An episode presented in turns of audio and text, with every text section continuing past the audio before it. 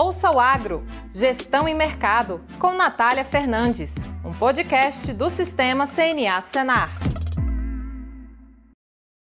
Olá! Começa agora mais um episódio do podcast Ouço Agro Gestão e Mercado, seu podcast sobre mercados agropecuários e gestão de custos e riscos de preços em negócios rurais. O tema do episódio de hoje é clima, preços e o que mais pode guiar a safra de grãos.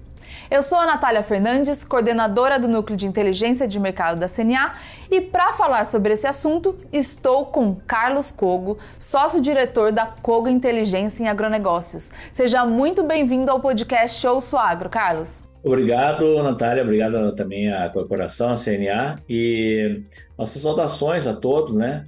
Vamos tentar então avaliar todos esses pontos aí, já dentro dos episódios atuais que estão nos acontecendo, estão disponíveis para a gente ter uma nova, uma nova avaliação dos cenários que vem pela frente. Sim. Bom, de acordo com o nosso tema, Carlos, até então, como que clima e preços influenciou a safra 2023-24 de grãos? Exatamente, estamos aí então né, diante de um El Ninho bastante intenso nessa safra, depois de três episódios consecutivos de Laninha, safra 21, 22, 22, 23, depois ainda 20, começando lá em 2021, um. El Ninho, El Ninho muito similar àquele que nós tivemos em 2015, 2016, que à época trouxe prejuízos na safra de soja, como está acontecendo esse ano, e trouxe prejuízos naquele ano muito intenso mesmo na segunda safra de milho, a nossa safra principal hoje. É, então agora a gente já está praticamente nesse mês de fevereiro com novos levantamentos de safra é, da Conab, das consultorias privadas, aqui da consultoria, uh, e até mesmo o SDA, que publicou agora na primeira, na segunda semana de fevereiro, a gente já começa sim a ter uma melhor definição do tamanho da safra de soja, primeiramente. A de milho vai ficar mais adiante, mas já dá para também falar o cenário que, que espera a segunda safra de milho, que parece nesse momento ser melhor do que tínhamos no mês de janeiro. Tá? Então, realmente, agora dá para começar a compreender o real tamanho da safra de soja quebra aí, a Conab vem com um número de 149,4 milhões de toneladas, então já caindo abaixo de 150, já não é mais recorde. O ano passado a safra foi de 154,6, a primeira estimativa da Conab era 155. Mas o STA, aqui a consultoria e outras também, trabalhavam com uma expectativa de 163 milhões até 164 esse ano. E a consultoria, por exemplo, está com um número de 148 1,7 milhões, um pouco abaixo da Conab, a nossa produtividade é um pouco menor em alguns estados que a Conab talvez ainda não tenha detectado o estrago da, da situação de falta de chuvas no último mês. Né? E o sim, foi muito mais conservador, diminuiu de 157 para 156 milhões, vai fazer isso de uma maneira muito mais comedida e isso na soja não teve impacto no mercado depois da divulgação dos dois relatórios. É, é, interessante que até o final do ano passado ainda tinha uma estimativa de safra recorde para soja, pelo menos, né? Não a safra total de grãos, mas para soja recorde. E como você relatou, agora já não tem mais essa estimativa de safra recorde para soja, até porque já começou a colheita, já está evoluindo e os prejuízos vão sendo contabilizados e aí fica mais factível atualizar esses números, né? Bom ponto do prejuízo, assim, a gente até atualizou isso também, a gente está estimando que nesse momento já temos de quebra, a perda de 29 bilhões de reais na soja brasileira, né? E mais uma perda também estimada em 12,7 bilhões no milho. Mas a quebra da soja é muito maior é, em número, em volume e dado o preço da soja também, né? O preço médio da soja, considerando a estimativa de valor bruto de produção pecuária da própria CNA, a gente então já pode chegar aí se aproximando de 30 bilhões de reais. Isso de perdas no campo, né? Uhum. Que também se perde a questão do valor agregado na exportação, no processamento para fazer farelo, óleo, depois o biodiesel, as carnes, as ações. Então, somente no campo as perdas já vão encostando em 30 bilhões de reais na soja, né? Um número muito grande e irreversível nesse momento. Uhum. Vamos falar então um pouco mais do milho, Carlos. Você falou os números da soja e também a gente ouvia muito dos produtores no final de 2023 sobre a preocupação em relação à janela de, de da safrinha, né? É, o janela de plantio da safrinha. Então a gente tem impactos na safra de verão de milho E também essas estimativas aí, começa a semeadura do milho do milho segundo a safra, também já consegue estimar um pouco como que deve ser realmente essa safra de milho total e também a safrinha? Perfeitamente. A primeira safra já tínhamos então um recuo de área, a área caiu 12%. Essa área toda migrou para soja e essa decisão de reduzir a área de verão, que já é uma coisa que vem acontecendo nos últimos anos, reduzir a área de milho de verão, transferir esse milho para a segunda safra e, a soja captura aquela área de milho de verão. Mas isso foi acentuado esse ano, essa tombo de 12%, em função da forte queda dos preços do milho no ano passado. O milho chegou a 30 reais a saca no médio norte de Mato Grosso. Então, 12% de queda na área da primeira safra. Nesse momento, uma queda de 7% na área da segunda safra. Então, ainda que não houvesse quebra, já ocorreram na safra de verão, e tem uma segunda safra pela frente toda, já teria uma redução de safra importante. A safra, pelos números da Conab, a safra está estimada em 113,6 milhões de toneladas a estimativa inicial era 117,6.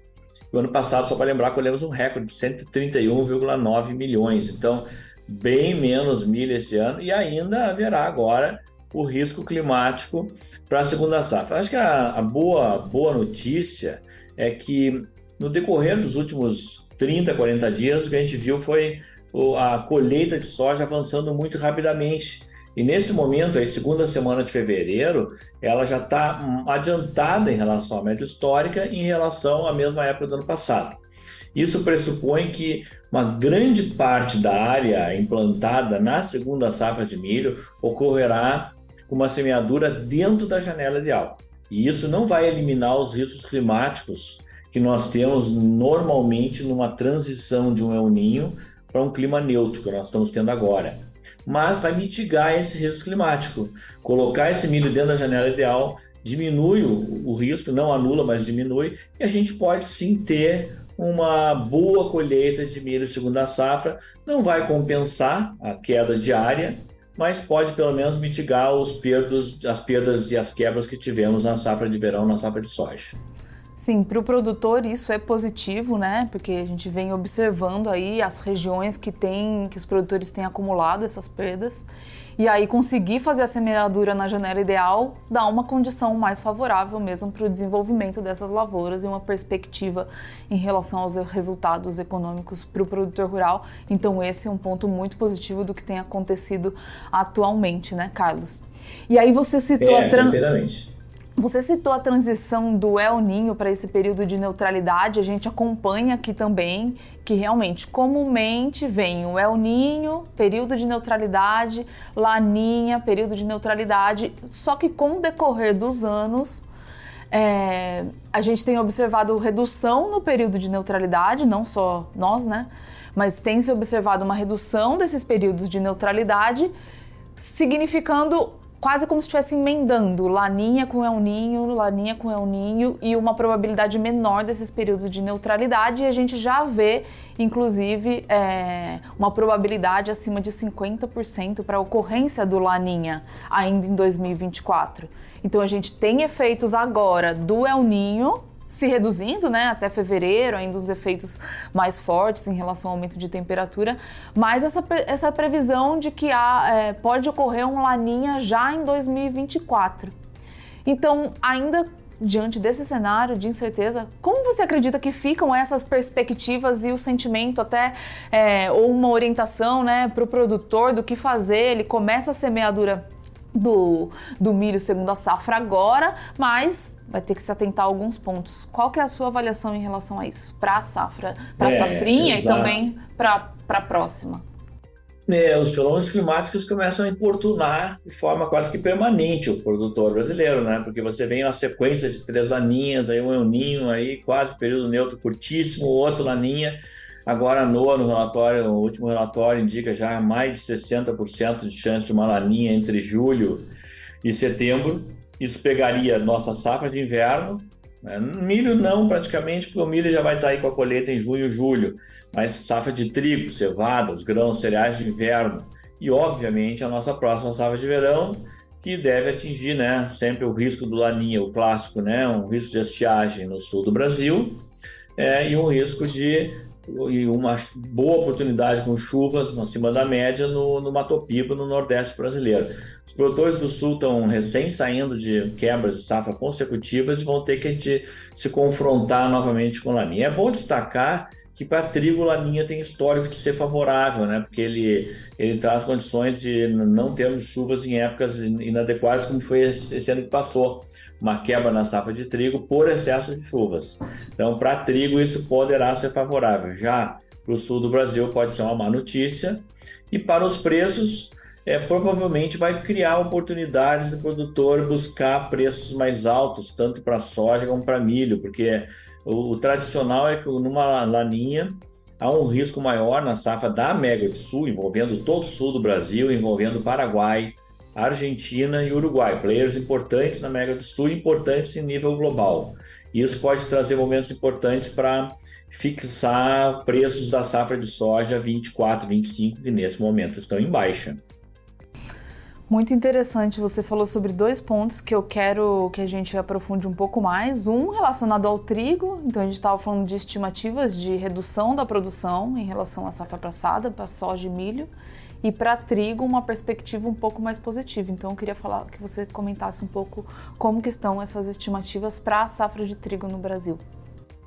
É, o produtor não deve reduzir a área, a gente deve manter uma área ao redor de 3,5 milhões de hectares, né? uma área que vem se recuperando ao longo dos anos.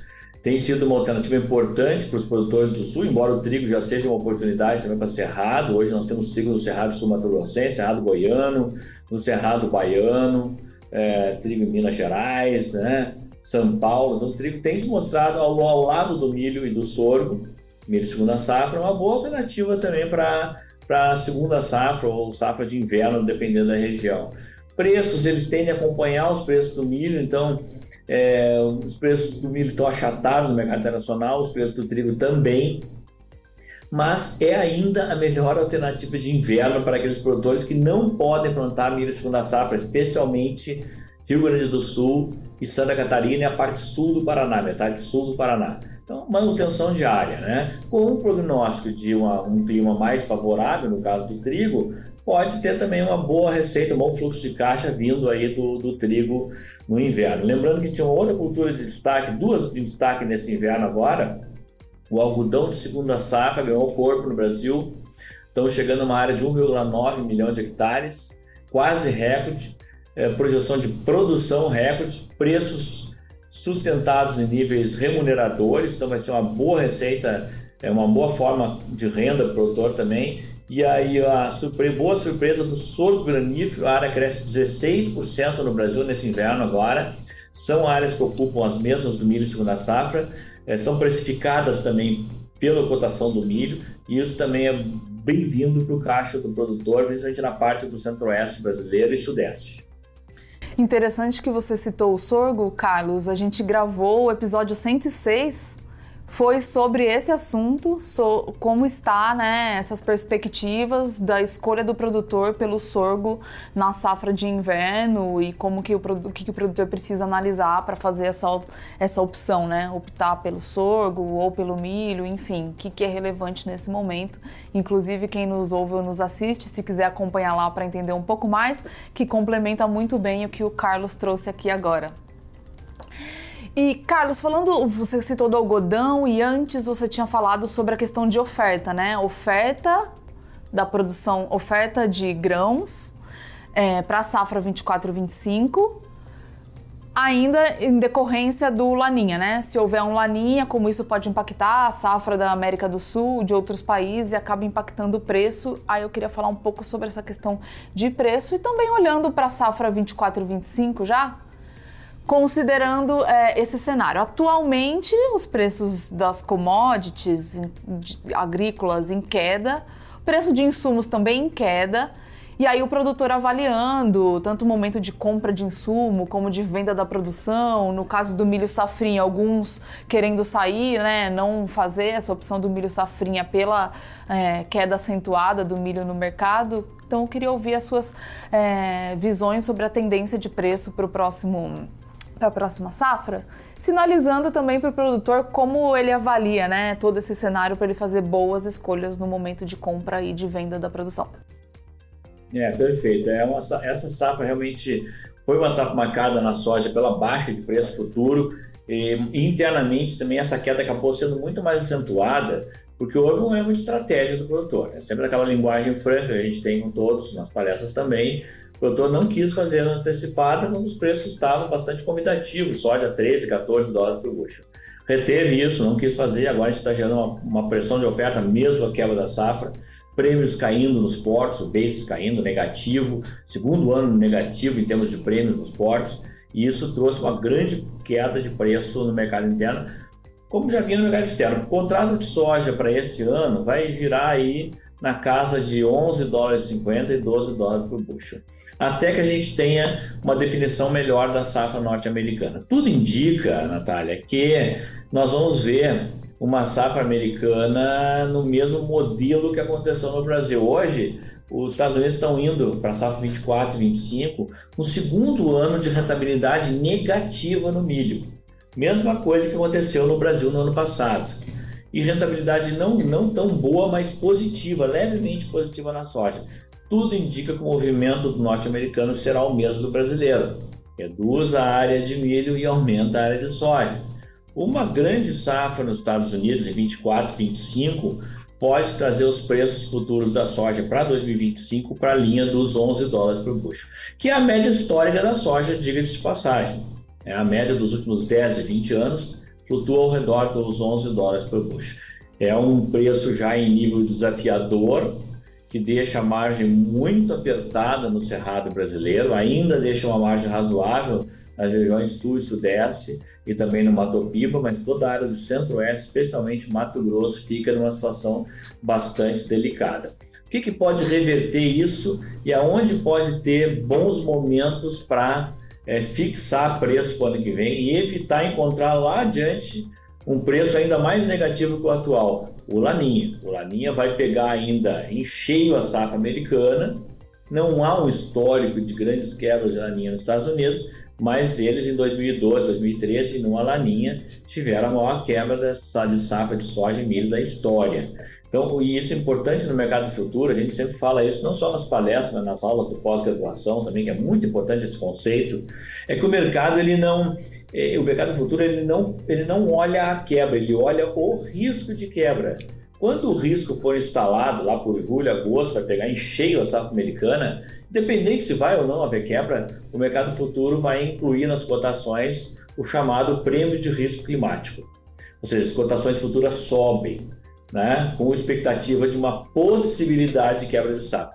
Nesse momento, que vai, vai ser anteceder o plantio no Brasil, podem surgir bons momentos para fixar uma parte dessa soja futura e não ter que se confrontar de novo com uma situação adversa na colheita. Então, aí vai ter um bom momento. No caso do milho, só para completar o raciocínio dos dois, depois a gente conversa, o preço está muito achatado lá fora ainda, em função dos Estados Unidos estão vindo de uma grande safra, a segunda maior colheita da história, a segunda maior área plantada com milho nos Estados Unidos.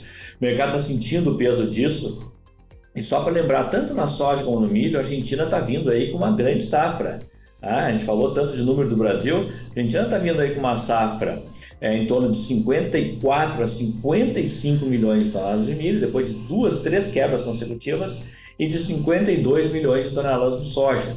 Então, a Argentina, e isso é muito importante a gente falar, porque eu tenho visto nas palestras que os produtores não entendem como a soja caiu de preço em plena quebra de safra brasileira, mas esse acréscimo de safra na Argentina é muito maior que toda a quebra no Brasil. E é isso que o mercado internacional está olhando. Então a Argentina está pesando no mercado de soja para baixo e está pesando no mercado de milho também. Agora, Aqui no Brasil, a gente está vendo os preços do milho descolando, criando momentos interessantes de venda, porque o mercado já enxerga uma produção menor, isso aí já é ponto pacífico, e ainda também esse risco climático sobre os preços. Ah, os preços do milho na B3 aqui, eles já estão mostrando um descolamento da paridade de exportação, ou seja, da paridade com o mercado internacional. Então, logo em seguida já estão vendo aí, já, o mercado já está mostrando preços mais atrativos para o milho, muito mais atrativos esse ano que no ano passado, que é bem o contrário do que está acontecendo com a soja. Interessante, Carlos. Você falou aí dessa questão de o produtor às vezes não entender, né, não compreender como que a gente tem redução de oferta e também de preço aqui. quando a gente está falando de commodities, no caso das agrícolas até, o preço realmente depende, é, é influenciado né, por essa oferta de fora do país também, né? Não só a oferta brasileira, por mais que o Brasil seja um grande participante do mercado. E você trouxe fundamentos interessantes aí para dar uma luz, né, de o que, que o produtor tem que acompanhar e quais são esses outros fatores globais que acabam influenciando na oferta e, nesse caso que a gente comentava aqui, nos preços para a próxima safra.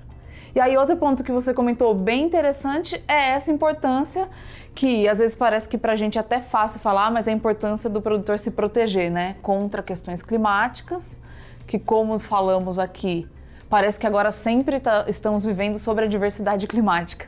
Não tem mais período normal, né? Ou é o ninho ou laninha. Então fazer essa proteção e nesse caso a ferramenta é o seguro, Infelizmente, nos últimos anos a gente teve uma redução né, no recurso de subvenção do programa de seguros, o que não é positivo para o produtor, mas é a ferramenta que tem para quem tiver condições de fazer isso, que vai fazer com que o produtor tenha uma proteção caso venha uma adversidade ou um comprometimento da safra. E por outro lado, se proteger contra as oscilações de preços, né? principalmente a queda, mas que o produtor também tem ferramentas à sua disposição para que ele consiga participar de momentos com a alta, mas consiga garantir ali a sua renda mínima, cobrindo seus custos em momentos como a gente vivenciou de 2023 agora até 2024.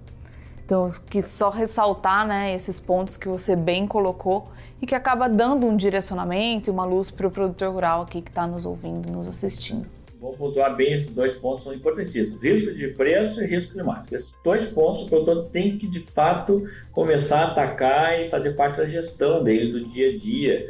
O risco de clima, olhar a situação meteorológica, períodos de plantação de lavoura, mas também pensar no investimento em irrigação. Né? O Brasil é um país que irriga pouco, ainda frente aos concorrentes internacionais. E na parte do risco de safra e clima seguro, realmente a queda de recursos é muito grande, vai ter uma área coberta muito pequena. Nosso melhor desempenho foi 17% da área plantada com seguro, ano apenas 8%, muito pouco, ninguém pode sobreviver com tão pouca área segurada. É, e isso realmente é uma, uma, luta importante que a gente tem pela frente. É, e do lado do risco de preço, trabalhar com as ferramentas, o RED, mercado futuro, opções, call, chamada de compra, puts, venda, mercado a termo. Tem que fazer uma combinação dessas operações para não ficar tão exposto ao risco de preço como ele ficou em 2023, como ficou agora em 2024 também. Isso. E já estamos chegando ao final aqui do episódio. É bom também a gente só fazer um, um, resumo de pontos positivos que a gente falou durante o episódio, né? Algumas, algumas produções aí com perspectivas positivas. O caso é, do produtor procurar sorgo, algodão, que você citou, o, o trigo também, né? De preços, pelo menos, e também de produção. Provavelmente ser um impacto tão significativo na produção, na produtividade. E aí eu deixo a palavra final para você, caso você queira colocar algum outro ponto, algum outro fundamento ou algo que seja interessante para o produtor, para ele tomar uma decisão aí pensando nessa o produtor de grãos nessa próxima safra. De fato, assim, obrigado pela oportunidade. O produtor realmente está passando por uma situação difícil. A gente já está falando, já ouvindo falar muito em, é, em até mesmo em crise no agronegócio, né? A gente, de fato, a gente não enxerga crise no agronegócio. A gente realmente tem situações pontuais preocupantes, produtividades que não cobrem o custo de produção esse ano, especialmente se você pegar umas regiões de Mato Grosso, alguns, algumas partes de Goiás e outras regiões preocupam, mas nós não temos, temos aumento do número de recuperações judiciais, pedidos de RJ, é, entrega, devolução de arrendamentos que foram feitos em momentos que o nível de, de preço estava muito alto, feitos de maneira equivocada. É a hora do produtor reavaliar a sua gestão. Gestão de, de lavoura, que vai muito bem no Brasil, o produtor é profissionalíssimo, craque nisso, mas a gestão também de, de comercialização, de logística, é, de cuidado com o custo, com o seguro, com irrigação, com armazenagem, está na hora de ter cuidado com isso. Né? A bonança é, foi na pandemia, preço alto, mas também custo alto, e agora estamos enfrentando uma retomada da normalidade. A normalidade traz desafios, oportunidades, mas com muitos desafios. Muito obrigada, Carlos. Foi um prazer ter você aqui com a gente. Obrigada pelas suas contribuições, por trazer tanta informação atual e relevante para o produtor rural. Foi um prazer ter você aqui no podcast Eu Sou Agro Gestão e Mercado. Com certeza. Com certeza, para mim foi uma, uma, honra, porque sou admirador do trabalho da CNA, muito tempo de convívio com a entidade aqui, já trabalhei no Ministério da Agricultura também, tive grande grande prazer em conviver com, com, a, com a CNA, é um prazer enorme e a gente vai estar sim à disposição para as próximas oportunidades. Muito obrigado a todos e tenham um bom ano e uma boa safra pela frente. Isso. E você que nos ouve ou nos assiste, muito obrigada pela audiência. Esse foi mais um episódio do podcast Ouço Agro, Gestão e Mercado. E até o próximo episódio. Tchau, tchau. Ouça o Agro, Gestão e Mercado, com Natália Fernandes, um podcast do Sistema CNA Senar.